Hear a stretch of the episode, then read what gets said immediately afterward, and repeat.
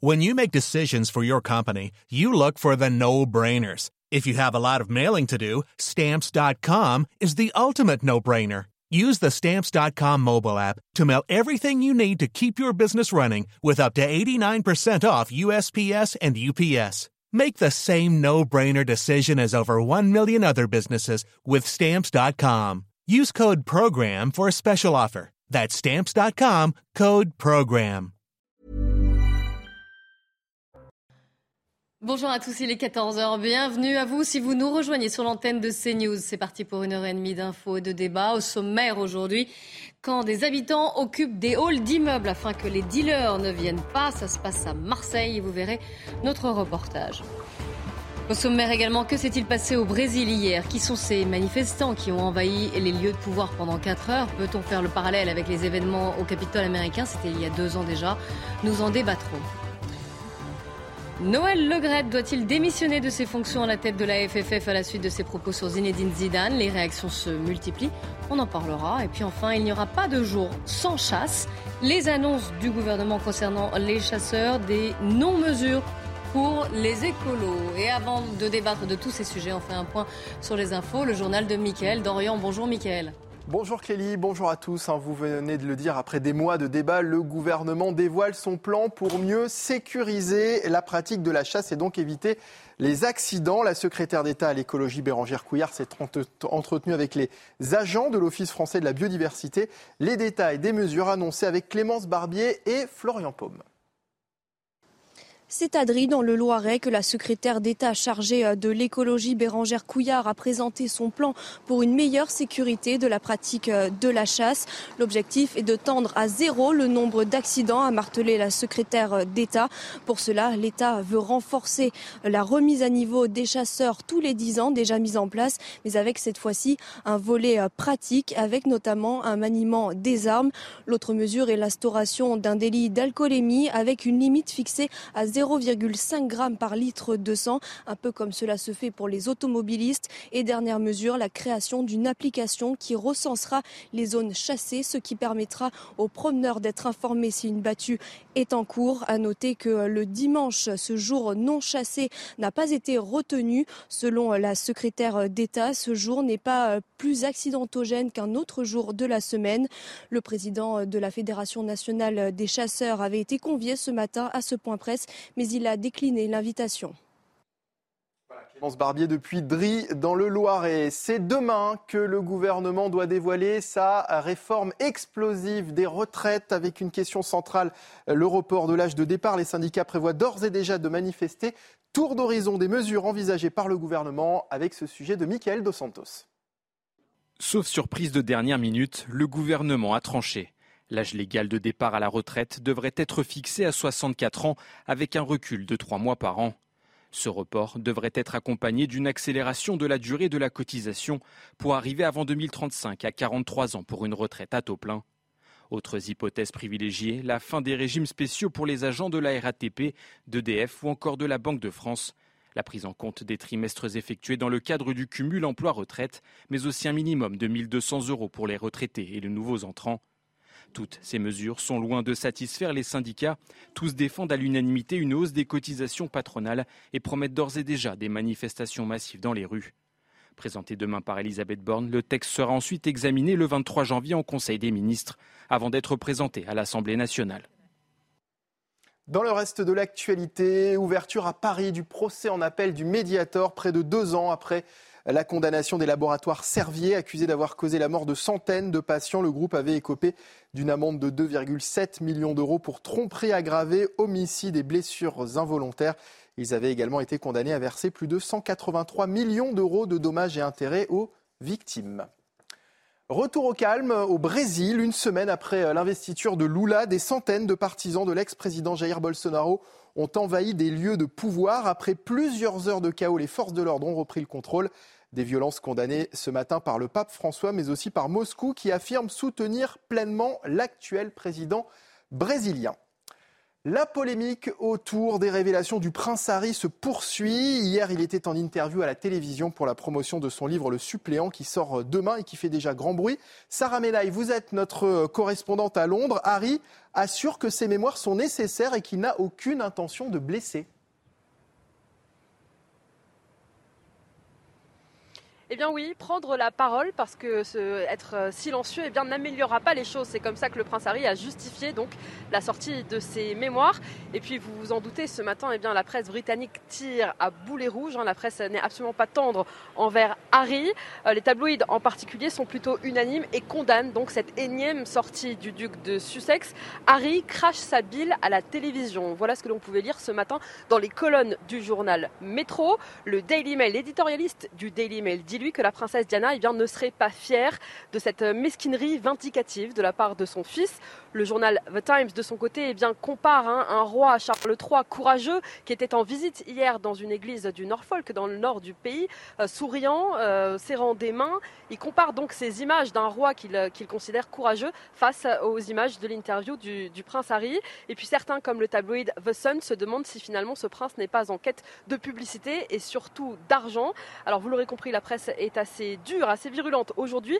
Pas de réaction officielle en revanche du côté du palais de Buckingham Palace. Il ne devrait pas y en avoir de toute façon dans les prochains jours.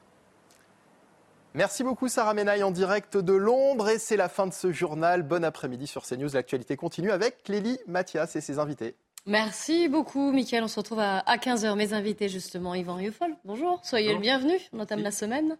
Gabriel Cluzel est également avec nous et Benjamin Morel. Bonjour. Bienvenue à tous les deux. On va commencer avec ce qui se passe à Marseille, où des habitants de la résidence Les Campanules se mobilisent nuit et jour contre l'installation d'un trafic de stupéfiants.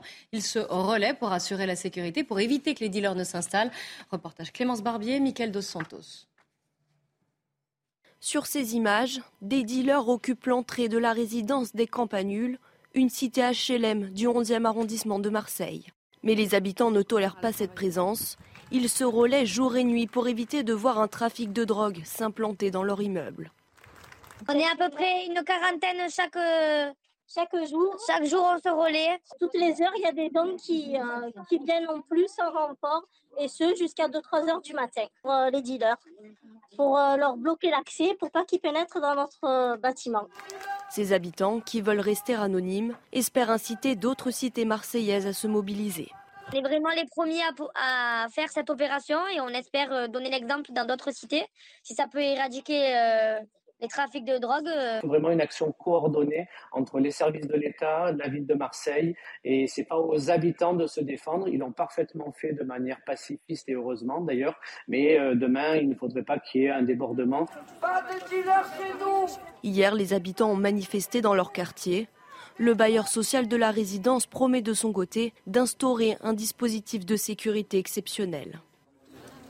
Et nous sommes euh, en ligne avec Bruno Bartocchetti, secrétaire national unité SGP euh, Police pour la zone sud. Bonjour, merci d'être en direct avec nous.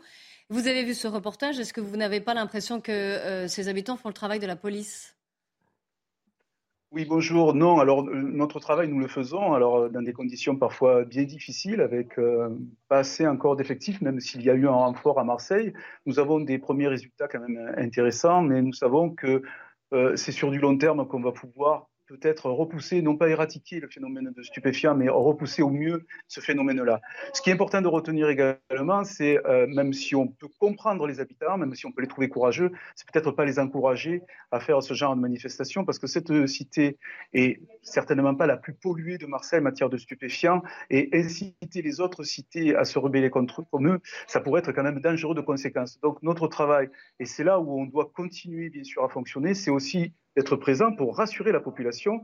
Mais comme je le dis très souvent, et comme je l'ai dit sur votre antenne il y a une paire d'heures, tout ne doit pas reposer seulement sur les épaules de la police nationale. Il y a d'autres euh, acteurs, euh, j'emploie ce terme-là, on va dire. Euh, mais, mais vous pensez à quels acteurs, par exemple? Voilà, je pense, excusez-moi quand j'emploie le terme acteur, mais en tout cas, je pense aux, aux, éducateurs sociaux, à la police municipale, et puis surtout de donner des moyens à notre fonctionnement de travailler sur du long terme. Je pense à tous nos enquêteurs qui doivent travailler bien souvent dans l'urgence. Vous savez, on ne démantèle pas un réseau de stupéfiants comme ça quelques, en quelques jours, même si c'est très important aussi de, de les gêner, c'est ce qu'on fait, de, de, de, casser les points de deal, mais ils renaissent aussi vite. J'insiste bien sur ce mouvement qui peut être dangereux de conséquences. Il faut, si vous faites bien de le souligner, vous faites bien de me, et je vous remercie de me donner la parole, mais et, et, et bien sûr, et c'est pas ce que vous faites, mais surtout pas les encourager à ce genre de d'action parce que mais justement, on ne cherche pas à les encourager. Mais ils sont là, ils se relaient nuit et jour. Vous avez entendu ce qu'ils, disent. C'est bien qu'il y a un problème, c'est bien qu'il y a peut-être un, manque pour eux, un manque de présence policière, qu'elle soit d'ailleurs nationale ou, municipale, ou un manque euh, justement d'autres acteurs. Ils ne se sentent pas en sécurité. Et pour eux, la seule manière d'éviter que des dealers s'installent dans leur hall d'immeuble, c'est de se relayer quitte à prendre des gros risques. Et vous l'avez dit, c'est dangereux. Donc il y a bien quelque chose qui ne va pas, puisque eux-mêmes prennent en charge la sécurité de leur immeuble.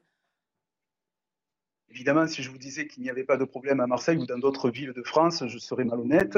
Euh, et, il y a un souci, il y a un, problème important dans cette, ville. Et c'est pour cette raison qu'on a renforcé cette ville d'effectifs de police. Pour cette raison qu'on qu'on qu les gêne considérablement, qu'on travaille dessus. Vous savez, on a perdu beaucoup d'effectifs dans la police nationale il y a quelques années. Euh, il faut aujourd'hui recruter, former. Et donc, vous faites bien de souligner ce problème-là. D'ailleurs, s'il n'y avait pas de problème, ces gens ne seraient pas, euh, comme ils le font, euh, euh leur, au pied de leur immeuble nuit et jour. Mais je dis bien encore une fois, il faut faire attention de, ne pas s'égarer. Et il ne faut pas qu'ils remplacent le travail de la police, même si eux jugent que notre travail est insuffisant. Il est très présent. Il est, vraiment encore, euh, euh, comment dirais-je, euh, encore euh, au début d'un fonctionnement beaucoup plus fort parce que nous attendons encore beaucoup plus de moyens pour fonctionner. Mais euh, attention au danger que ça peut, ça peut, entraîner quand on voit ces images. Est-ce que vous savez si euh, d'autres habitants, dans d'autres quartiers, dans d'autres arrondissements de Marseille, ont pris ces mêmes initiatives? Alors, pas à ma connaissance, et j'espère, j'ai envie de dire que non, j'espère que non, parce que déjà, nous, nous travaillons sur les, sur les, sur les dealers, sur les voyous. Euh, nous n'aimerions pas intervenir avec les pompiers sur des blessés ou graves euh, parmi les citoyens qui, euh, qui prendraient ces initiatives-là. Donc, à ma connaissance, non, nous avons ce mouvement dans cette cité que je vous dis bien qu'il n'est pas la plus sensible de Marseille, loin de là, mais euh, voilà, s'ils sont, s'ils sont dehors, c'est que vraiment il y a un problème. Mm. Je crois qu'il faut raison garder. C'est dur, c'est dur ce que je dis pour les habitants qui sont empoisonnés tous les jours par ces dealers. Je crois qu'il faut continuer à nous faire confiance parce qu'on travaille vraiment pour, pour améliorer le quotidien des, des Marseillais et, et on commence à avoir des résultats. Donc il faut continuer à nous faire confiance, même si c'est difficile pour nous parce qu'on travaille pour nous déjà dans des conditions difficiles. Vous savez, déjà nous, nous sommes pris pour cible quand nous travaillons. Nous rentrons dans les cités, parfois avec beaucoup, beaucoup de difficultés. Vous imaginez si des dealers se retournent contre, les, mmh. contre ces citoyens, ça peut être vraiment très compliqué. Quoi. Vous restez en ligne avec nous, Bruno Bartuccetti. Je vais donner la parole euh, en plateau. Gabriel Cluzel on le voit quand même que là, que les, des citoyens, et, et, et Bruno Bartocchetti a défendu le travail de la police, mais là, ce sont des citoyens eux-mêmes qui sont obligés, encore une fois, d'y passer leur nuit, d'y passer leur jour, pour faire des alertes, pour dire, voilà, pour, ils sécurisent le quartier pour leurs enfants à leur risque et péril. Il y, a bien, il y a un problème d'impuissance de l'État. Euh... Mais ça, c'est très clair. Alors, ce policier a raison de le souligner. C'est pas souhaitable parce que c'est très ah non, périlleux. On est bien d'accord. Pour, euh, euh, pour ceux qui, qui s'y essaient, mais c'est la preuve que euh, la, la, force euh, de l'État refluait dans ces quartiers, la, la, violence légitime qui leur appartient, eh bien, euh, elle, elle n'est plus de leur côté. On a l'impression que la violence maintenant qui est admise, elle est du côté des dealers. On voit qu'à Vaux-en-Velin, pour c'est pas Marseille, hein, mais ce point de deal dont on avait dit qu'il était directement ou indirectement hein, responsable, euh... même si tout l'enquête n'est pas est en cours euh, dans, dans l'incendie. Euh, on, on, avait beaucoup parlé de ce point de deal, bien, il s'est reconstitué dans la mmh. foulée. Mmh. Pourtant, c'était un, un point de deal euh, vraiment extrêmement emblématique. On s'était dit, bah, celui-là, au moins, euh, euh, le, gouvernement, les, forces de l'ordre vont l'avoir à l'œil. Donc c'est vrai que nécessairement, si l'État ne reprend pas la main en matière de sécurité, nous arriverons à ce genre de situation. Je vous renvoie à ce père de famille à Roanne mm. Qui avait voulu également euh, venger entre guillemets sa fille hein, qui s'était fait agresser sexuellement. Et c'est si, les Français sentent que l'État ne, ne seront pas défendus par l'État, eh bien nous irons vers une multiplication de ces situations. Et, pour, et pourtant, et là je parle sous le contrôle de Bruno Bartocchetti, il y a eu des moyens, il y a eu une volonté de la part de Gérald Darmanin de cartographier et ensuite d'essayer de, j'allais dire, de nettoyer ces, ces, points de deal. Alors il en avait listé 4000, on n'en est pas aux 4000 euh, points de deal nettoyés, mais il y a eu une volonté politique politique quand même. Après, je ne sais pas si elle s'est traduite en acte, mais en tout cas, il y a eu une volonté. Il y a une volonté politique, mais il y a trois angles d'analyse par rapport à ça. D'abord, comme ça a bien été dit tout à l'heure, ça prend du temps. C'est-à-dire que c'est bien beau de dire qu'on va mettre plus de fonctionnaires sur le terrain, mais la réalité, c'est qu'il faut le temps de les former, etc. Donc, c'est pas évident. Mm. Le deuxième élément, c'est que, eh bien, euh, ils sont pas suffisants parce qu'on est dans un effet de rattrapage. Ce qui était évoqué en creux tout à l'heure, c'était la RGPP. Et la réalité, c'est que la délinquance a monté et que donc on a un effet de rattrapage par rapport aux années Sarkozy, mais que malgré tout, aujourd'hui, le phénomène est grave et donc nécessiterait encore plus de moyens. Le troisième élément, c'est que le démontage de points de deal, c'est intéressant, mais ça ne règle pas le problème. Dès le moment ça le déplace, c'est ça? Bah, Ça le déplace, c'est-à-dire que dès le moment où vous avez un marché, quand vous avez un grand nombre de consommateurs d'un côté et que vous n'avez pas d'arrêt des flux, eh bien, le marché trouve toujours sa voie. Donc, c'est-à-dire qu'il faudrait taper encore plus haut? Bah, Soit vous tapez sur les consommateurs. Bah, on peut toujours taper, mais les filières se reconstituent en règle générale. Soit vous tapez sur le consommateur, soit vous tapez sur les pays qui sont les pays producteurs et vous arrêtez les mm. flux, mais ou soit vous légalisez si vous êtes dans cette perspective-là. Mais le démontage de points de deal, c'est en fait jouer sur le symptomatique. Vous êtes d'accord, Bruno Bartocchetti, parce que vous avez euh, normalement entendu les propos de, Benjamin Morel sur la, manière d'éradiquer ces points de deal et que finalement c'est un puits sans fond? Voilà.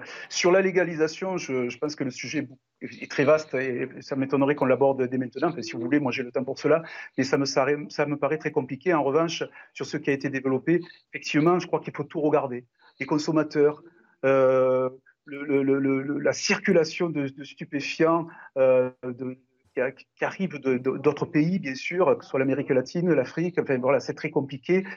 Euh, il faut nous laisser aussi le temps de travailler sur du long terme. Euh, quand je parle de procédure et quand on doit donner les moyens aux enquêteurs pour faire tomber un réseau, c'est entre six mois et un an. C'est pas en cassant un point de deal, on va les on va les euh, gêner sérieusement. Mais est-ce qu'on aura pour autant donné les moyens à la justice de sanctionner? Je ne le crois pas. Il faut vraiment donner du temps aux enquêteurs pour travailler et que la justice puisse se prononcer de manière très sévère. Et puis surtout, il y a tout un, un problème sociétal. je veux dire, quel est le constat aujourd'hui en France? C'est qu'il y a une forte demande et il y a beaucoup de consommateurs. Ça veut dire qu'on a un gros malaise quand même dans notre société. Et puis, surtout, important, à qui profite le crime. Euh, une cité peut rapporter 50, 60, 70 000 euros par jour. Vous multipliez ça par des centaines de cités, où va cet argent? Donc à un moment donné, le, volet politique est très important, et le volet politique ne doit pas se résumer sur 2-3 ans ou sur 4-5 ans en attendant des, prochaines élections électorales. Il faut vraiment travailler sur du long terme, à tous les niveaux, et en procédure et en politique. Oui, mais ça prend du temps et en attendant, et c'est ce que vous disiez aussi d'ailleurs, c'est les riverains qui en payent les pots cassés et euh, qui ont du mal à être en sécurité dans, leur, dans leurs immeubles, dans leurs habitations, hein, dans leur quartier. Yvan Rioufol. Non, on a un problème, on a l'impression que ça va prendre des. Et vous le disiez aussi, Benjamin Morel, ça va prendre du temps, beaucoup de temps c'est-à-dire que euh, ce, policier nous a dit tout à l'heure qu'il fallait faire confiance à la police. On, comprend bien mm. son raisonnement, mais justement, c'est le, terme de confiance qui est au cœur du débat aujourd'hui. Il y a une méfiance vis-à-vis, non pas de la police en elle-même, mais vis-à-vis de l'autorité de l'État. Nous assistons à un, effondrement de l'autorité de l'État, pour ne pas dire à un effondrement de l'État. Et donc, vous avez aujourd'hui un sentiment d'abandon euh, d'abord un, un sentiment d'abandon de poste de, l'État lui-même sur ses fonctions régaliennes, et puis un sentiment d'abandon des populations elles-mêmes qui ne se sentent plus non plus, euh, qui ne se sentent plus protégées. Et donc vous allez assister, c'est un véritable phénomène de société, c'est passionnant ce qui se passe là, parce qu'on l'a déjà abordé, il y avait également à Nantes, rappelez-vous, une sorte de petite milice qui avait arrêté le meurtrier d'une femme, etc. On voit qu'il y a même des justices parallèles qui s'installent. Bref, on voit qu'il y a aujourd'hui une sorte d'autogestion qui vient pallier les manques cruelle euh, d'autorité, non pas tellement de la police, la police fait ce qu'elle peut, je l'entends bien, mais en tout cas de, l'État en, règle générale. Et c'est ceci qui risque de persister si, euh, si, l'État n'arrive pas à se ressaisir. Le, problème, encore une fois, c'est l'État. On, on, assiste là vraiment à une crise de l'État, une crise profonde de l'État, de son autorité, de de même de sa propre légitimité. On sent que l'État lui-même a la main qui qui tremble dès qu'il veut appliquer des lois, euh, en général qu'il recule à le faire d'ailleurs dès qu'il s'agit d'avoir à affronter des, phénomènes sociaux trop complexes, singulièrement quand ça se passe dans des cités, euh, dans des cités d'immigration. Et, donc, euh, de plus en plus, nous allons assister, je pense, à un repliement des populations et à une crise de confiance, une crise de défiance qui risque de s'accentuer et qui risque naturellement d'aller au-delà et de, pourquoi pas demain, de faire, de faire advenir des, milices, des milices plus, armées même. Gérald Darmanin a présenté ses voeux aux forces de l'ordre ce matin. Il n'a pas eu la voix qui tremblait hein, pour dire qu'il fallait à tout prix en finir avec les trafics de drogue. Écoutez-le. Ah, mais ça, le verbe. Écoutez-le, vous allez voir. Le verbe est faire. Ferme. Personne n'accepterait qu'il y ait un point de deal en face de l'école maternelle ou, du collège de son enfant. Et c'est notre rôle, euh, que même si c'est difficile et même si la drogue a toujours existé, existera toujours, que de nettoyer la rue au sens littéral du terme. Alors beaucoup de gens disent oui, mais c'est un combat perdu d'avance, et ils reviennent. Mais bien sûr qu'ils reviennent. Mais c'est ça, d'être un fonctionnaire de police, d'être un ministre intérieur ou d'être un maire. Même quelques heures sans point de deal dans un quartier, je crois qu'il faut comprendre que c'est quelques heures où l'image de la République est rétablie, où les enfants de la République voient qu'il n'y a personne pour faire des contrôles d'identité à part les policiers, qui ont la loi pour eux. Et c'est peut-être le moment où on n'aura pas rencontré le dealer de crack ou le dealer de cannabis qui vous fait basculer une vie et qui vous fait perdre pied dans le monde d'aujourd'hui. Yvan Eiffel, pour vous, c'est que la com? Pour l'instant, c'est de la com, mais on verra bien. Ça peut changer. Si vraiment. Mais laissons, laissons les gens, les usagers juger même des effets de, la politique du gouvernement. ce sont eux qui sont les premiers experts de ce qu'ils vivent. Or, pour l'instant, ce qu'ils vivent, effectivement, est, une, est un grand vide un grand vide. Donc, peut-être pourrait-on imaginer d'ailleurs qu'il puisse y avoir une collaboration entre des, gens, entre des, quartiers, enfin des gens de quartier et la police. je trouve qu'il n'y a, pas, il a rien de critiquable dans le fait que pour l'instant, des gens veuillent assurer leur sécurité. D'ailleurs, il ferait bien de demander des comptes aux municipalités pour qu'il y ait des défraiements d'impôts, parce qu'ils payent, ils payent des impôts mm. pour justement voir assumer, assurer leur, sécurité. Ils sont obligés de faire le boulot qui n'est pas fait. Donc, encore une fois, il y a là une, incongruité, une injustice. Et pourquoi pas, moi, je, veux bien, je, pense que là, L'exigence de sécurité est fondamentale naturellement dans notre République, mais si l'État n'est pas capable de, la, donner, ce sont effectivement aux usagers de le faire, que cela plaise ou non. Euh, Bruno Bartocchetti, puisque vous nous écoutez normalement toujours, euh, l'idée euh, évoquée par Yvan Rioufol d'une meilleure collaboration entre les habitants et la police, ça vous, ça vous irait, ça vous semble possible?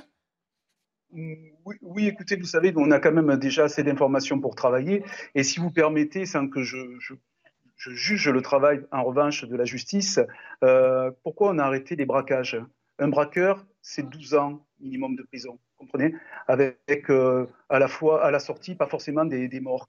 Euh, un, lieutenant dans un réseau de stupes, il va prendre, allez, 3, 4 ans ferme, 5 ans, alors qu'il aura empoisonné nos enfants. Donc à un moment donné, on se donne les moyens de les sanctionner sévèrement et on va pouvoir les calmer un petit peu, ou alors si c'est pour points de deal et pour, euh, et pour travailler avec, euh, euh, les citoyens, on le fait déjà. Vous voyez, mm. c'est ça qui est important. Il faut aller beaucoup plus loin maintenant. Il faut que, c'est vrai, ça a été dit, l'État, ce n'est pas que la police nationale, que l'État donne les moyens à la justice, parce qu'on connaît quand même beaucoup de procureurs et de juges qui ont envie de sanctionner. Et quand on a des prisons qui sont pleines ou des prisons qui servent finalement de, de presque j'ai presque envie de dire presque de loisirs, mais on n'en est pas loin pour certains dealers.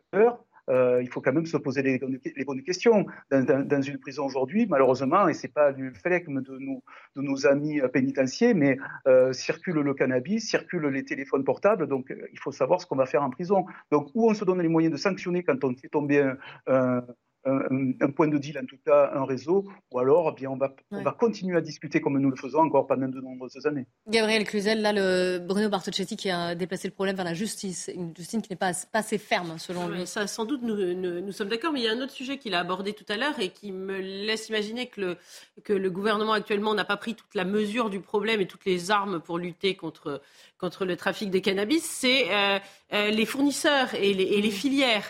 Euh, or, Madame Colonna est allée au Maroc, que je sache, au mois de décembre. Et elle a dit que la crise des visas était terminée. Enfin, ça, entendez, on a repris le nombre de visas et les visas sont plus limités. Le Maroc est très content. Mais nous, qu'avons-nous obtenu, obtenu en retour? Le RIF marocain fournit majoritairement euh, le cannabis européen, ce serait intéressant de savoir ce que le Maroc met en œuvre pour cesser que euh, viennent chez nous ces, livraisons de cannabis. Et je, n'ai rien entendu sur ce sujet euh, de la part du gouvernement, et pourtant, c'est une des façons de lutter contre le trafic de drogue, évidemment. Oui, mais on est fondamentalement d'accord. Tout à l'heure, on a vu Gérald Darmanin, le problème de Gérald Darmanin. Pourquoi est-ce qu'il agit sur le symptomatique? C'est pas parce qu'il n'a pas envie que le problème se règle, c'est qu'en réalité, c'est pas lui qui a les clés.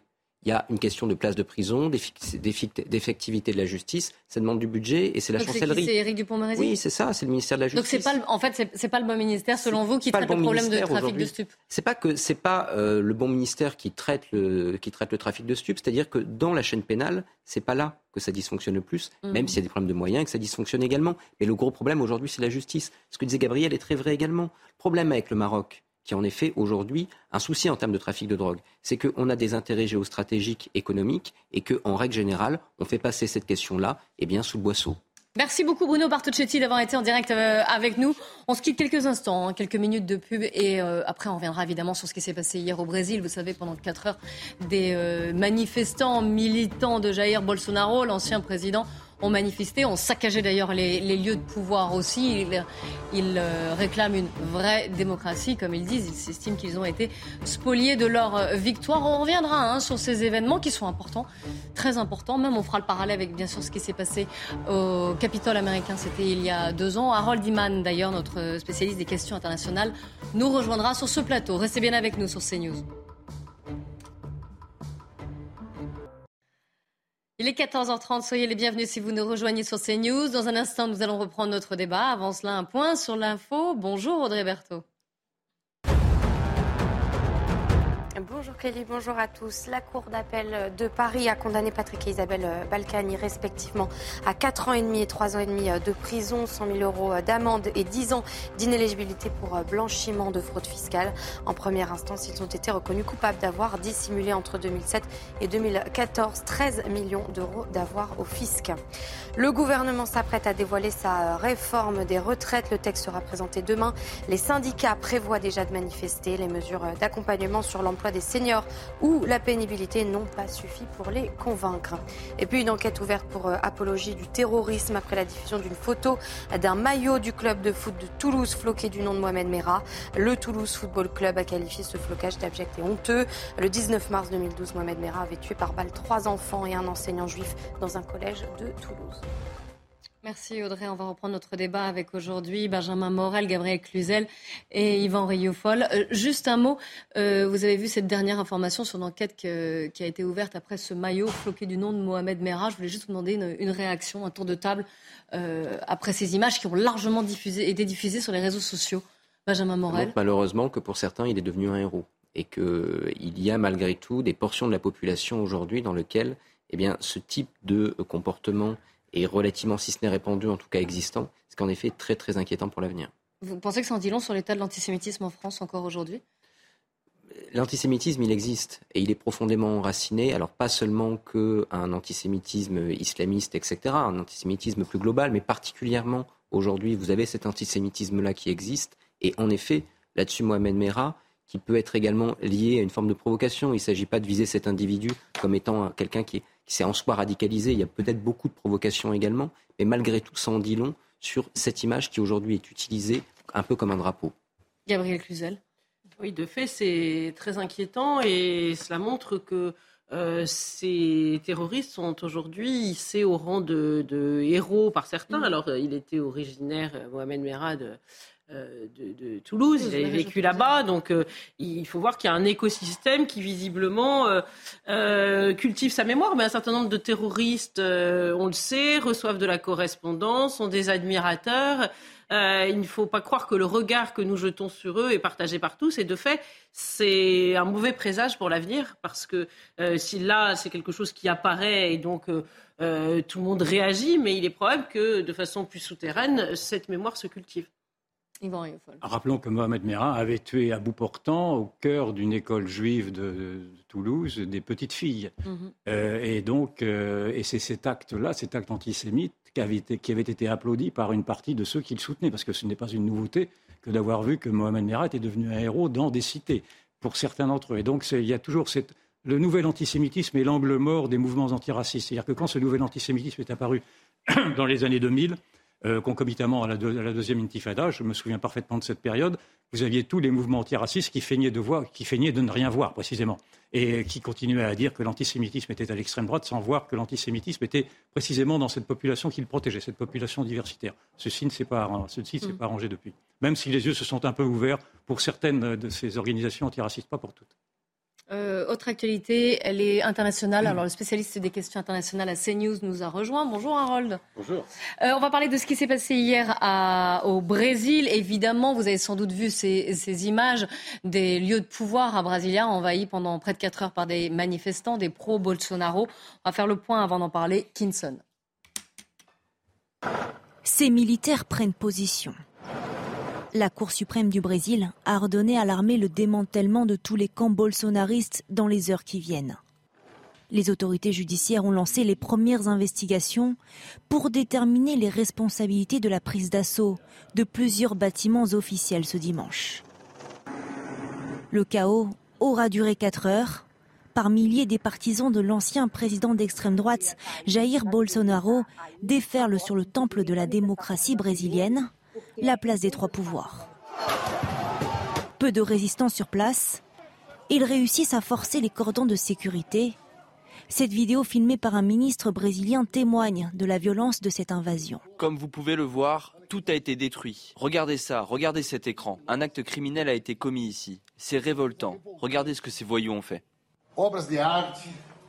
Les émeutiers sont délogés à coups de gaz lacrymogène. Des manifestants qui réclament ouvertement un coup d'État militaire. Plus de 300 personnes ont été interpellées. C'est une injustice. Il n'y a pas de criminels ici. Nous protestions juste. Nous voulons sauver le pays. Les pro-Bolsonaro sont convaincus que le pouvoir leur a été volé par Lula. Ce dernier promet la plus grande sévérité. Nous pensons qu'il y a eu un manque de sécurité et je voulais vous dire que toutes les personnes qui ont fait cela seront retrouvées et punies. Rentré en urgence dans la capitale, le chef de l'État brésilien a chargé l'armée d'assurer jusqu'au 31 janvier la sécurité du district fédéral de Brasilia, dont le gouverneur a été suspendu 90 jours, et le chef de la sécurité démis de ses fonctions. Voilà les premiers limogeages. On va voir des, photos du président Lula qui a regagné son bureau à Brasilia, puisque vous l'avez vu, euh, Kinson l'a dit, il n'était pas hier à Brasilia. Donc voilà, Lula dans son bureau de Brasilia. Nous sommes en direct de, Sao, Paulo, Sao Paulo. Nous allons rejoindre Stéphane Darmani. Vous êtes notre correspondant pour euh, CNews. Et vous êtes d'ailleurs, vous allez nous expliquer, hein, devant un des plus gros campements de pro-bolsonaristes de Sao Paulo. Exactement. Ici, l'activité policière commence à s'intensifier devant euh, ce campement, le plus grand à Sao Paulo, qui se situe entre l'Assemblée législative et le, commandement général de la zone sud de São Paulo. Ils sont encore une dizaine, quelques dizaines, on va dire, de jusque boutistes euh, bolsonaristes qui sont encore sur les lieux. Et j'ai vu là à l'instant un quart euh, de, militaires arriver, on a vu les pompiers se mettre en place, la police. Tout cela nous fait croire qu'une intervention pour dégager ce campement est imminente, comme l'a demandé la Cour suprême. Hein. elle a donné 24 heures à tous les campements du pays pour être démantelés. Et c'est ce qui s'est passé ce matin à Brasilia. Brasilia, c'est le campement le plus important. Euh, c'est de là d'où est partie l'invasion des trois pouvoirs hier euh, au Brésil. Et le campement a été démantelé ce matin. On a vu passer, on voit en boucle sur les télés ici au Brésil, une cinquantaine de bus euh, qui conduisent les 1200 derniers manifestants jusqu'au boutistes bolsonaristes à, au siège de la police fédérale de Brasilia. Quelles sont, les, réactions justement au lendemain, euh, la réaction des Brésiliens, hein, au lendemain de ces images euh, où on a vu ces, manifestants, ces centaines de manifestants qui ont investi les lieux de pouvoir, qui ont dévasté, saccagé des, bureaux ou même des œuvres d'art, parce qu'on le sait, hein, ces, lieux euh, dessinés par Oscar Niemeyer sont, sont pleins d'œuvres d'art. Qu'est-ce que vous entendez dans la rue? On entend beaucoup d'indignation, surtout de la part des politiques qui essaient de montrer une grande cohésion y compris euh, des partis de droite et d'extrême droite, des alliés de Bolsonaro. La plupart, à quelques exceptions près, condamnent fermement ces actes.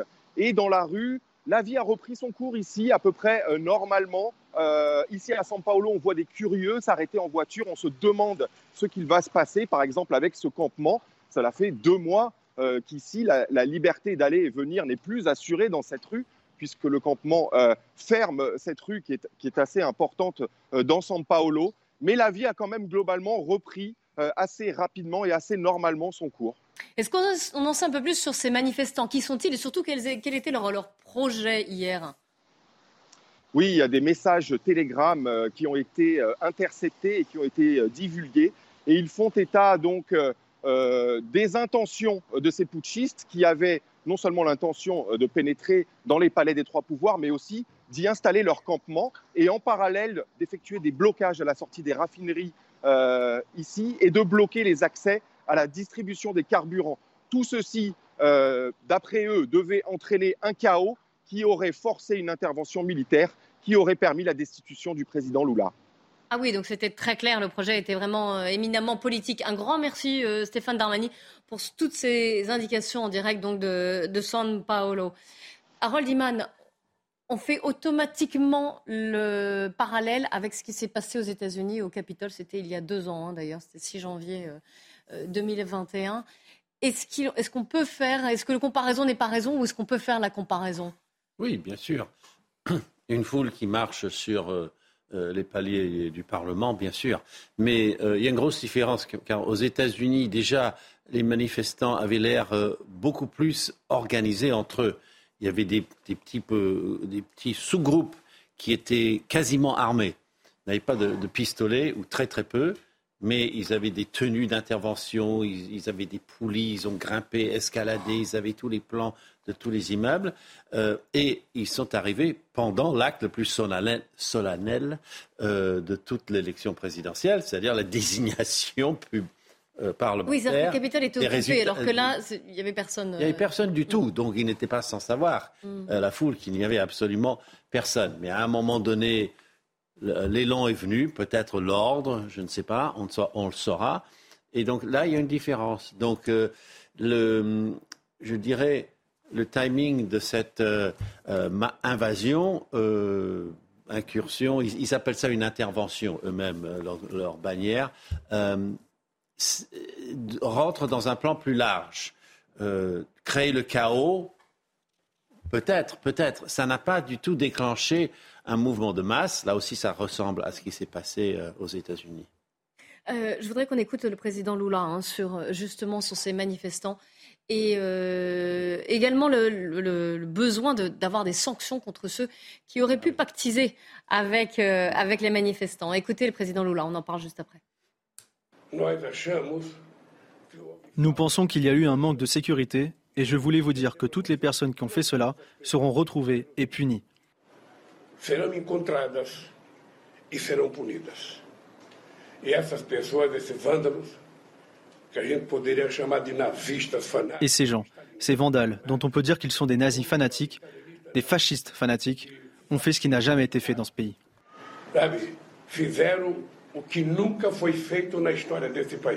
Le président Lula qui vise, euh, alors évidemment certains responsables ont déjà été limogés, hein, mais euh, aussi on a vu des images de policiers qui se prenaient en selfie avec euh, des manifestants ou alors euh, des policiers à, cheval qui étaient euh, applaudis à Roldiman Oui, alors le Brésil est un millefeuille de police. Alors il faut faire très attention. Là, il s'est marqué police militaire, mais c'est les policiers militaires qui sont soumis au gouverneur. Ils ne sont pas soumis au président. Et le décret de Lula, c'est maintenant je les mets sous mon autorité présidentielle et je limoge tous ceux qui étaient aux commandes avant, parce qu'ils n'ont rien fait. Il y a une légère ressemblance avec ce qui s'est passé euh, à la Maison Blanche. Quelques membres de la hiérarchie policière avaient été mous. C'est pour ça que certains euh, policiers ne savent pas exactement où donner de la tête. Donc ils se oui, laissent... certains étaient assez passifs. Oui, ils sont passifs. Ils leur disent pas allez-y, allez saccager. Ils disent ils, sont là un peu à la marge et ils n'ont pas spécialement envie de se faire briser les os quand il n'y a pas eu d'ordre euh, de données ah, clair. et que ces gens-là campent depuis des semaines et d'autres sont venus en quart super nombreux sans qu'on les intercepte. Donc euh, il ne faut pas trop juger sur la pure apparence d'un selfie. Benjamin Morel, le président Lula a parlé de fascistes fanatiques entre euh, guillemets, euh, des guillemets. Pardon. Est-ce que vous pensez que ce sont des fascistes fanatiques qui ont fait ça hier? Bah, Si vous voulez, la notion de fascisme, historiquement, elle a un sens. Hein. On parle d'un euh, mouvement partisan, révolutionnaire, nationaliste de droite qui est apparu en Italie dans les années 20 et ensuite a fait des rejetons un peu partout en Europe. Là, le bolsonarisme, que je ne cautionne pas et qui ne m'apparaît pas très sympathique, n'est néanmoins pas un fascisme. C'est beaucoup plus un une forme de, langage de euh. populisme. C'est en réalité une forme de gimmick. Ça permet de qualifier l'adversaire. C'est euh, extrêmement classique. Non, non, ce qui est, je pense, intéressant, c'est que les gens qui ont manifesté là, et c'est un lien également avec euh, les manifestants du Capitole, mais je parle sous contrôle d'Harold, ne croient pas dans les résultats de l'élection. Oui, il y a une méfiance démocratique. Exactement. Et ça, c'est très très nouveau. C'est-à-dire que que ce soit les bolsonaristes ou les trumpistes, ils sont persuadés d'avoir gagné l'élection. Et là, il y a deux éléments qui m'apparaissent cruciaux. Le premier élément, c'est lorsque vous avez un candidat battu qui ne reconnaît pas sa défaite, ça crée de l'instabilité politique. Et ça, c'est une nouveauté dans nos régimes occidentaux et dans nos régimes démocratiques qui est extrêmement dangereux. Le second élément, c'est qu'on a aujourd'hui aux États-Unis, le vote par correspondance, euh, un grand débat sur le vote électronique au Brésil. Il y a des modes alternatifs de vote qui peuvent nous apparaître techniquement très très bien, mais qui en réalité mettent un doute sur l'élection et fait qu'on ne peut pas exactement prouver par A plus B que l'élection s'est bien passée. Regardez ce que dit la, la Cour constitutionnelle allemande sur le sujet. Elle dit grosso modo que le vote en ligne en Allemagne est interdit, pas parce qu'il ne peut pas marcher, mais parce qu'en réalité, il met un doute possible sur la démocratie qui peut déstabiliser l'État. Et là, on en est un peu là. Yvan Rioufol, quelle a été votre réaction quand vous avez vu les images hier Qui avait été mm. promise comme étant très large pour Lula, avait été gagnée par Lula, mais d'une manière assez, assez C'était 49, 51, euh, je crois. Et parmi les, électeurs, beaucoup de gouverneurs sont des gouverneurs qui sont, qui sont euh, pro-bolsonaristes. Oui, oui, et, et, donc, euh, et, donc, il y a eu un soupçon dès le départ, effectivement, de fraudes électroniques. Et depuis 70 jours, ce n'est pas répercuté par les médias, mais depuis 70 jours à peu près, vous avez systématiquement des grandes manifestations très massives de protestation qui réclament précisément le retour à la démocratie. Alors, je pense que là, j'ai lu qu'on parlait d'une sorte de putsch. Ce n'est pas un putsch, c'est une insurrection de pied nickelé. D'abord, ils étaient 2000 ou 3000, je parle sous votre contrôle. Euh, c'est-à-dire absolument rien par rapport à la somme, naturellement, de ceux qui avaient pu voter Bolsonaro, qui avaient pu se sentir en effet lésés. Mais Bolsonaro lui-même n'a pas, n'a pas contesté les élections, euh, à ma connaissance. Enfin, en tout cas, il s'est tu. Il s'est tué et il est parti. Enfin, en tout cas, il n'a pas, été, voilà, il pas reconnu de manière tout à fait enfin, Il n'a pas, soutenu, a priori. Donc, bon, on va voir d'ailleurs, il a fait des tweets hier. hein, il Juste l'interrogation que l'on peut... L'interrogation que l'on peut avoir, c'est que cette, euh, cette manifestation-là, cette violence-là, tout à fait insupportable, sont totalement improductives, euh, contre-productives, je veux dire. C'est l'ensemble aujourd'hui du mouvement bolsonariste, le mouvement dit populiste, qui est maintenant, mm. qui est maintenant naturellement euh, saccagé, si je puis dire, par ces, par ces mouvements-là. Et donc, je ne sais pas vraiment à qui, si, si on se pose la question de savoir à qui profite le crime, le crime profite pour l'instant à Lula. Gabriel Cluzel, même, même interprétation des, événements Oui, je, crois que tout a été dit. Moi, ce qui m'intéresse, c'est un petit peu les réactions françaises. Oui, si vous voulez. Euh, je vois beaucoup l'extrême gauche qui, de ce fait, dit, euh, enfin, la France insoumise, vous voyez, quand l'extrême droite arrive au pouvoir, ce qui se passe, alors on les voit assez vite hein, faire des parallèles.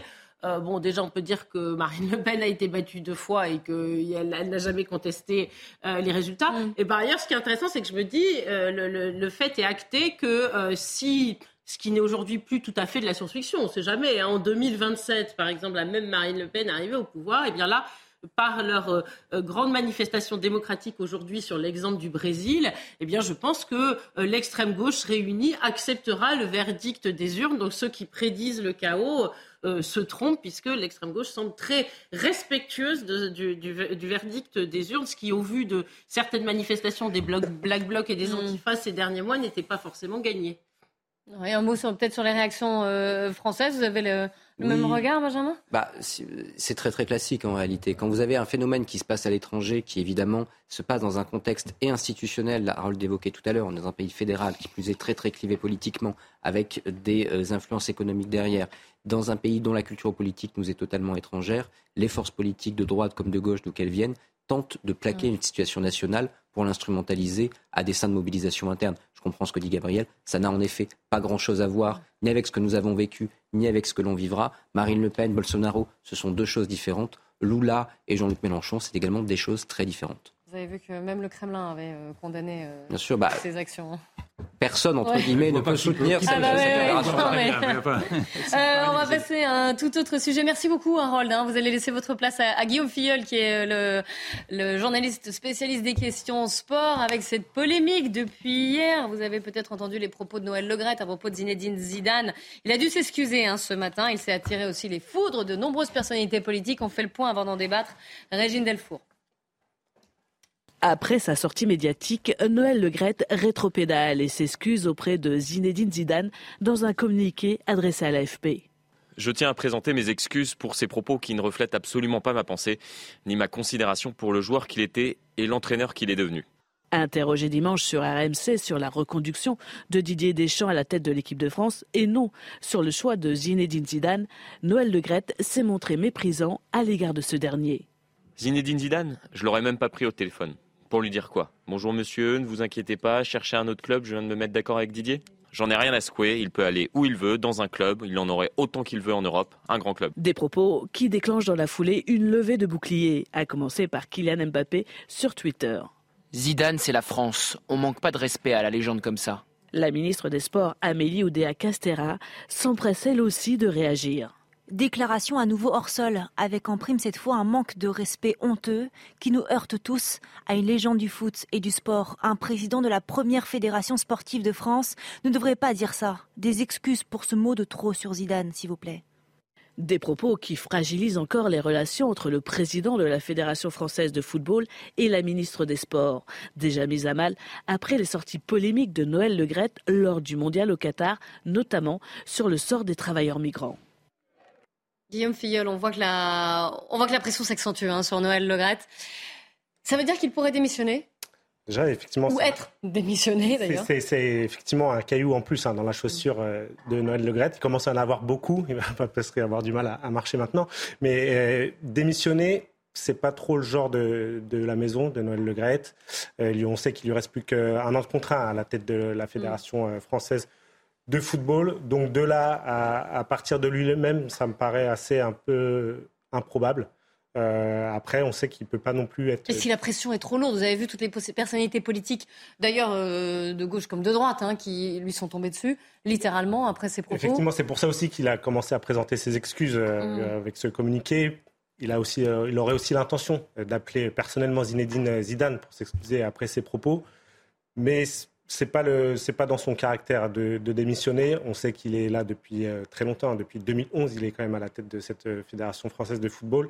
Il lui reste plus qu'un an et j'ai du mal à penser qu'il puisse euh, partir à un an de la fin de, son contrat, même si la pression devenait à être trop importante pour, pouvoir rester en place. Gabriel Cluzel, en tout cas, on, le voit, on ne touche pas à la légende Zinedine Zidane, qui est des rares personnes, quand même, il faut le noter, elles, se comptent sur une poignée de main, à être aussi j'allais dire, unanimement apprécié et, intouchable. Oui, bah c'est la, la, preuve que le foot est devenu aussi une autre religion. Hein, et visiblement, il n'y a pas de gros blasphème. Hein. Euh, là, euh, quand on égratigne un dieu, ça, ça, ça, se passe très mal. Donc c'est vrai que moi, je, je, je, vous ai écouté religieusement et je pense que tout cela, c'est le cas de le dire, tout cela est, infiniment maladroit. Mais remonter jusqu'au ministre, je me suis demandé si Macron et le pape allaient intervenir ou pas dans cette. Euh, c'est pas fini. C'était le rôle quand même de la ministre des Sports. Elle ne pouvait pas ne pas, pas, Elle ne pouvait pas, euh, je ne sais pas. surtout quand on connaît les antécédents, effectivement, comme le disait euh, Régine dans le. mais il y avait peut-être des antécédents plus graves du, voilà, on sait, on sait qu'il sera, sera, entendu, notamment demain, il y aura un audit concernant les, affaires d'harcèlement sexuel au sein de la Fédération française de football. je pense que voilà, une affaire, je pense que une affaire d'État presse peut-être, mais euh, effectivement. Euh... Yvan Riffol. Moi, je ne, suis, je ne suis pas sûr que ce soit tant la critique portée contre euh, Zinedine Zidane qui est reprochée à Noël Le Gret, mais sa vulgarité, sa profonde vulgarité qui laisse, qui laisse bah, surtout, surtout, enfin, c'est la, manière, la manière dont il a parlé de lui qui est, qui est très choquante et qui est d'ailleurs même inadmissible quand on est président de la Fédération française de football. Enfin, il a un rôle exemplaire. Déjà que le football se conduit assez mal en règle générale. Euh, vous savez, c'est ce sport de ce sport de vous ne portez pas le foot dans, dans votre cœur. Ce sport de gentleman pratiqué par des voyous. Et là, il, il, a un langage de voyou. Et donc, c'est aussi cela qui est très choquant. C'est même ceci qui est le plus choquant. Moi, je pense qu'on peut malgré tout critiquer Zidane. Moi, je, Zidane me paraît très sympathique. J'y connais rien en foot. Mais, mais là, je trouve que, très franchement, le Gret montre sa propre personnalité.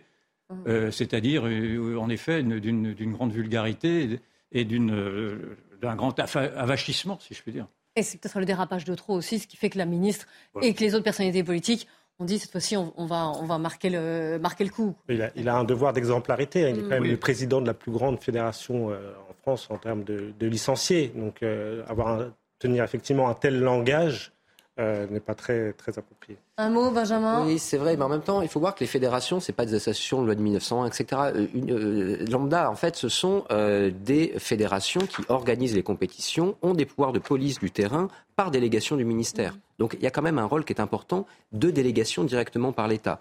Que la ministre ne fasse pas plus de bruit sur l'audit concernant les harcèlements sexuels et autant de bruit sur des propos malheureux à l'encontre de Saint-Zidane, eh bien, ça m'apparaît tout de même relativement deux poids, deux mesures. Aujourd'hui, il y a des problèmes dans le sport. Souvenez-vous, le harcèlement sexuel, on avait eu le même débat sur la natation il y a quelques années avec le ministère qui n'agissait pas tout à fait comme il faut. Eh bien, il y a quand même une question aujourd'hui qui se pose qui est d'autant plus importante. Merci Guillaume Filleul d'avoir nous avoir éclairé sur cette affaire.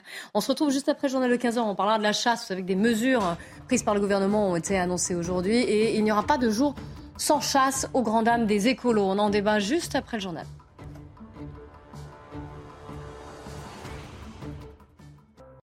Il est 15h tout pile. Bonjour à tous, bienvenue sur CNews, le journal Michael Dorian. Rebonjour Clélie, bonjour à tous. Retour au calme au Brésil. Lula a repris le travail, vous le voyez sur ces images. Il est de retour à son bureau de Brasilia. Hier, des centaines de partisans de l'ex-président Jair Bolsonaro ont envahi et pris d'assaut des lieux de pouvoir. Après plusieurs heures de chaos, les forces de l'ordre ont repris le contrôle des bâtiments. De Washington à Moscou, en passant par Pékin et les capitales européennes, les dirigeants du monde ont vivement condamné les violences des manifestants bolsonaristes et affirmé leur soutien à Lula. Prison ferme confirmée pour Patrick et Isabelle Balkany. Cet après-midi, la Cour d'appel de Paris s'est prononcée à l'issue d'un procès consacré uniquement aux peines et non à la culpabilité des accusés. Noémie Schulz, vous êtes euh, au palais de justice de, Paris. la peine de prison est donc confirmée pour le couple, mais légèrement diminuée. Oui, la Cour d'appel de Paris a condamné Patrick et Isabelle Balkany à des peines de prison inférieures de six mois à celles prononcées lors du dernier procès. Elle a également ordonné la confusion des peines. Alors c'est un peu technique, mais cela veut dire que pour ces années de prison, que ces années de prison ne vont pas se cumuler avec celles déjà prononcées pour la fraude fiscale, mais elles vont se confondre. Et comme Patrick Balkany a déjà passé plusieurs années en prison et sous bracelet électronique, eh bien, il ne sera pas à nouveau incarcéré. C'est réjoui son avocat à la sortie de l'audience. Je propose de l'écouter l'épisode carcéral qu'a connu Patrick Balkany que nous défendons. C'est donc euh, une décision qui, sur le plan euh, purement de la privation de liberté, euh, doit être saluée. C'est la fin. On ne reverra plus Patrick Balkany en prison et on doit saluer cette décision. Il va pouvoir profiter de ses vieux jours avec sa femme. La Cour d'appel de Paris a par ailleurs confirmé la confiscation de l'usufruit du moulin de Giverny. C'est là que Patrick et Isabelle Balkany euh, habitent, mais ce sont leurs enfants qui en sont propriétaires. Alors qu'est-ce que cette confiscation aura comme conséquence? On a posé la question aux avocats des époux Balkany. Ils étaient absolument incapables de nous répondre. Ils ont dénoncé une situation totalement inédite, kafkaïenne. Ils se réservent d'ailleurs la possibilité de former un nouveau pourvoi en cassation sur ce point précis. Ils ont cinq jours pour prendre leur décision.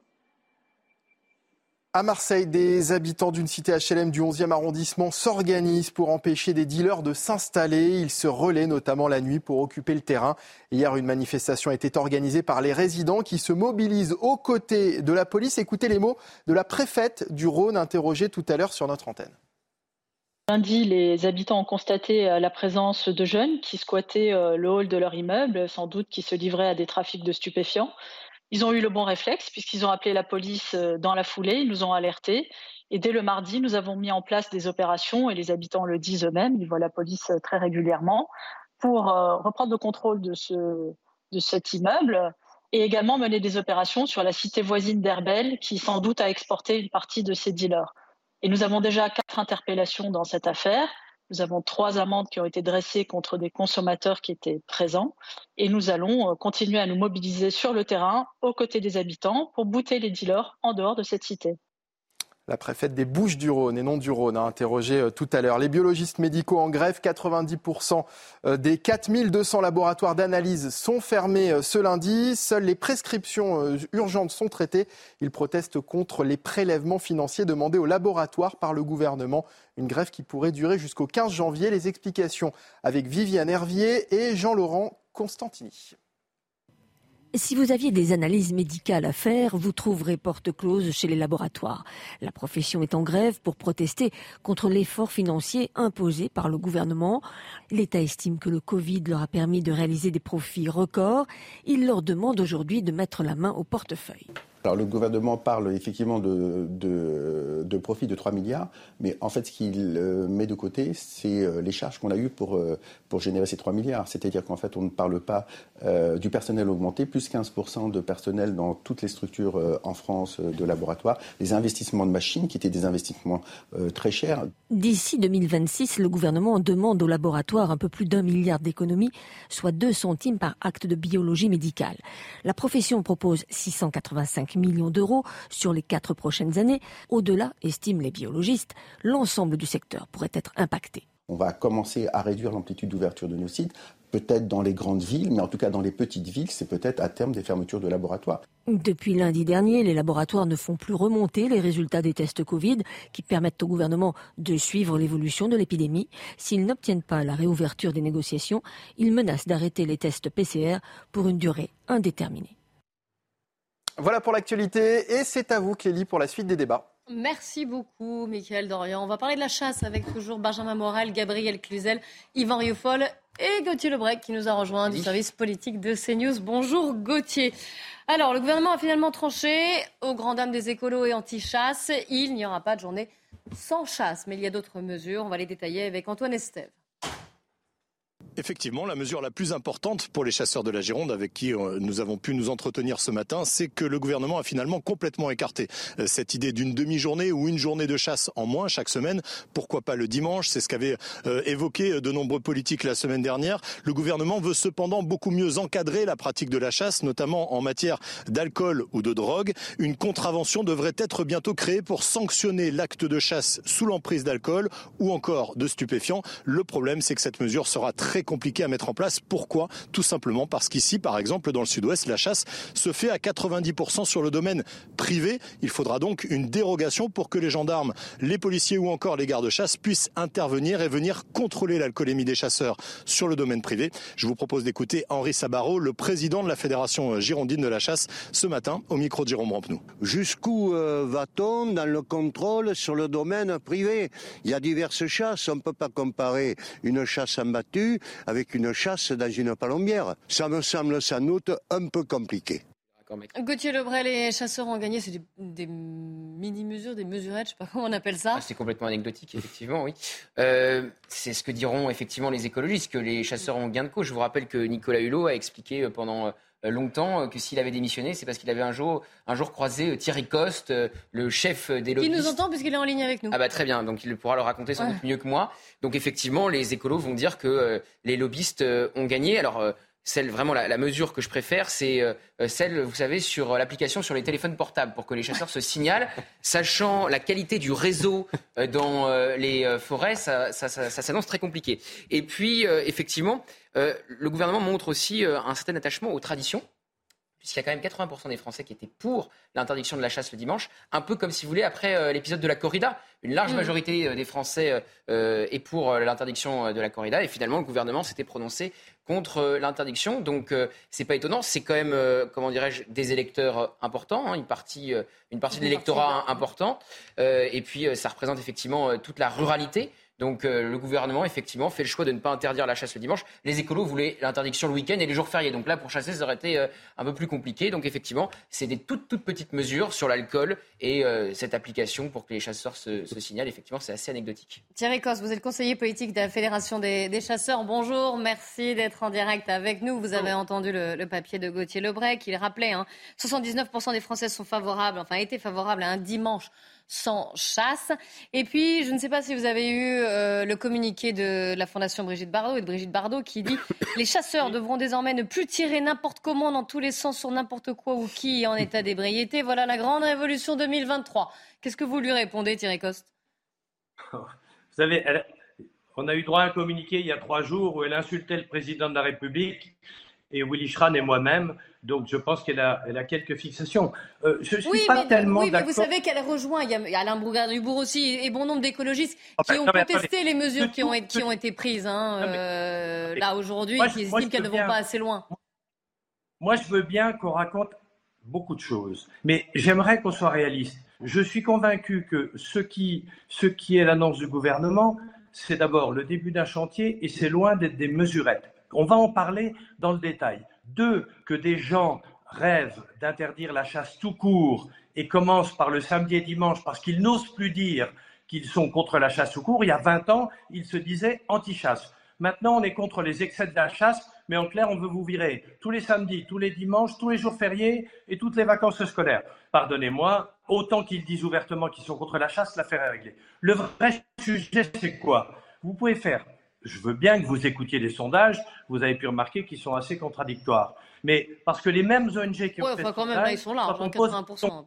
Ah non, non, non, quand on pose la question, je parle de ces sondages-là. Le sondage de One Voice est beaucoup plus détaillé. Il est de septembre 2022. Il est tout frais. Et c'est une association viscéralement anti-chasse. Quand on pose la question, il y a 50% des gens qui disent J'aime pas la chasse. Ça ne veut pas dire qu'ils veulent l'interdire. Ils ne l'aiment pas. Et il y a 26% qui disent je l'aime. il y a 26% qui disent je m'en fous. Ça fait quand même un sur deux qui dit en clair je l'aime ou je m'en fous. Donc vous voyez, c'est un sondage qui est sorti il y a quatre mois. Pardonnez-moi, je ne savais pas qu'on évoluait comme ça. Ce n'est pas le problème des sondages. Le vrai sujet, et il est, il est juste, c'est l'insécurité qu'on a lorsque l'on va se balader dans la nature pendant la période de la chasse. Ce n'est pas un sujet de sécurité, vu le nombre de blessés et de morts, entre guillemets, ça concerne quasiment que nous, donc soyons honnêtes. Mais c'est un vrai sujet. Il y a des gens. Alors, je vais rappeler les chiffres. Hein, euh, je vais rappeler les chiffres. Là. Il y a 80 accidents pour la saison 2021-2022, selon l'Office français de la biodiversité. Euh, contre 80 la saison d'après, d'avant, pardon, et il y a eu 8, 8 morts, dont 2 avec des victimes qui étaient non chasseurs. Vous ne me, parlez pas, vous me parlez pas du ski, heureusement, c'est bien, parce que là aussi, on tue quelqu'un d'autre quand on fait du ski. La réalité, c'est quoi? C'est que aucune des fédérations. Vous Non, mais vous parlez des antichasses. Mais moi, je vais vous parler des fédérations de sport et loisirs de nature. On a tous ensemble monté une alliance des sports et loisirs de nature, aucune, avec les randonneurs, avec les cavaliers, avec des tas de gens qui n'ont pas du tout de relation avec la chasse. Aucun ne demande aucune fédération ne demande l'interdiction de la chasse. Ils veulent quoi? Ils veulent effectivement qu'on cohabite correctement. Ça veut dire qu'il y a des tas d'endroits où il faut effectivement qu'on ne puisse pas pratiquer la chasse parce qu'il y a, c'est une forêt périurbaine, parce que c'est un sentier de randonnée très fréquenté, parce qu'il y a des contraintes particulières ou une utilisation plus forte de la nature. Ça, c'est vrai. Et les, fédérations sont entièrement d'accord. D'ailleurs, les fédérations soutiennent le plan du gouvernement, mais c'est le début du chantier. L'application, j'ai beaucoup aimé l'intervention de votre, votre, euh, la personne qui est sur le plateau. Mais on ne demande pas à ce que les chasseurs se signalent. Euh, le million d'individus ne vont pas se signaler là où ils sont exactement. L'application, elle va servir à quoi? Lorsque vous partez en randonnée, vous consultez votre application depuis chez vous et vous vérifiez où aujourd'hui, parce que c'est aujourd'hui. Où sont les zones, les zones de chasse? Où sont les zones de non-chasse? Bon, il quand même, on va, je, vous interromps juste, mais j'aimerais, il nous reste quelques minutes et j'aimerais, et vous restez en ligne avec nous d'ailleurs, vous allez réagir, euh, donner la parole en plateau sur ces, sur justement ces annonces qui ont été du gouvernement sur, à propos de la chasse, Yvan Rioufol. Écoutez, moi je ne suis pas chasseur, je n'aime pas beaucoup la chasse, mais je respecte les chasseurs et je trouve que les décisions prises sont des bonnes décisions dans la mesure où elles évitent d'aggraver les fractures, les fractures territoriales, les fractures entre les mm. grandes agglomérations et le monde rural. C'est une banalité que de le dire, mais on ne voit pas à quel point aujourd'hui il y a une, dissociation totale aujourd'hui dans la vie, dans la manière de vivre, que, vous soyez citadin ou que, que, vous habitiez dans la France périphérique. Euh, il y a déjà les, mises en place des zones, vous savez, des, zones qui interdisent aux voitures de venir. Euh, polluer les grandes agglomérations est déjà une fracture territoriale. La Poste qui maintenant... Pardon? Les ZFE Oui, les ZFE, pardon. vous faites référence Les zones à euh, J'ai du mal avec tous ces sigles technocratiques. la, Poste qui renonce maintenant à distribuer le courrier, c'est une, c'est une fracture territoriale, etc. et effectivement, la, la, remise en cause de la chasse, qui est un acquis de 1789. Hein, la démocratisation de la chasse a été acquis en juillet 1789. Donc c'est vraiment un marqueur d'identitaire en plus euh, très français. Et donc, je pense que le gouvernement a eu raison. Maintenant, le gouvernement exige que les chasseurs ne, boivent pas, et ça me paraît bien, bien normal également. Ils ont le droit à 0,5 grammes d'alcool. Oui, j'ai vu. Oui, c'est quand même des mesurettes, mais il faut comprendre comment est-ce qu'on en est arrivé là en réalité. Parce que pour Emmanuel Macron, il y a deux priorités. La première priorité, c'est en effet de ne pas stigmatiser le monde rural. Il n'y a pas forcément une majorité de chasseurs, mais dès le moment où vous vous attaquez aux chasseurs, eh bien vous avez un sentiment de solidarité générale, ce que craint l'exécutif, Gilets jaunes, etc. Et ne fâchez personne avant la réforme des retraites. Ensuite, souvenez-vous, la PPL Caron, la proposition de loi, ça clive au sein de la majorité, ces sujets. Et donc, si jamais vous appuyez sur ce bouton-là, il y a des chances que la majorité soit fragilisée. Donc, comment on a fait? On a commencé par dire il ne s'agit que d'un débat sur les accidents de chasse. Le bien-être animal, etc. Ce débat n'a pas eu lieu en réalité. Cette grande réflexion sur la chasse n'a porté que sur les accidents de chasse. On a eu l'annonce ce matin, grosso modo, que ces accidents n'étaient pas très nombreux, se déroulaient plutôt le jeudi que le dimanche, et donc on a pris des mesurettes. Gabriel Cluzel. Oui, moi je me méfie toujours un peu de l'homme euh, urbain et contemporain qui se croit euh, plus fort que les autres et qui décide de tout révolutionner. Moi je suis comme Yvan Ruffel, je suis pas chasseuse et j'aime bien aussi aller me promener tranquillement en famille, en, forêt, mais néanmoins, c'est comme les lois, il hein. faut toucher aux traditions d'une main tremblante. Et c'est vrai que ce serait euh, dommage de supprimer ce sport qui appartient aux ruraux, auquel on a déjà beaucoup enlevé. Hein, la trottinette électrique est aussi dangereuse, et, mais là, visiblement, elle, vise une autre population. Par ailleurs, alors là je change totalement de sujet, mais pour avoir croisé euh, et, avoir eu très peur la, la route d'un chevreuil récemment, je pense que la fonction de régulation des, chasseurs est bien réel et ne doit pas être, être négligé. C'est tout un écosystème et c'est pour ça qu'il faut y toucher d'une main tremblante. On pourrait encore en débattre de longues minutes. Merci à Thierry Coste d'avoir été en direct avec nous. Merci à Gauthier Lebret de nous avoir rejoints et merci à vous trois d'être venus débattre aujourd'hui. Dans un instant, Nelly Denac et ses invités, 90 minutes info. Elle va revenir hein, sur les événements hier, la tentative de coup d'État au, au Brésil. Quelle suite aujourd'hui? Eh bien, c'est le débat qui se poursuit sur CNews. Moi, je vous dis demain 14h pour le rendez-vous. Et n'hésitez pas à aller faire un tour sur le site cnews.fr pour revoir cette émission ou avoir davantage d'informations. Retrouvez tous nos programmes et plus sur cnews.fr.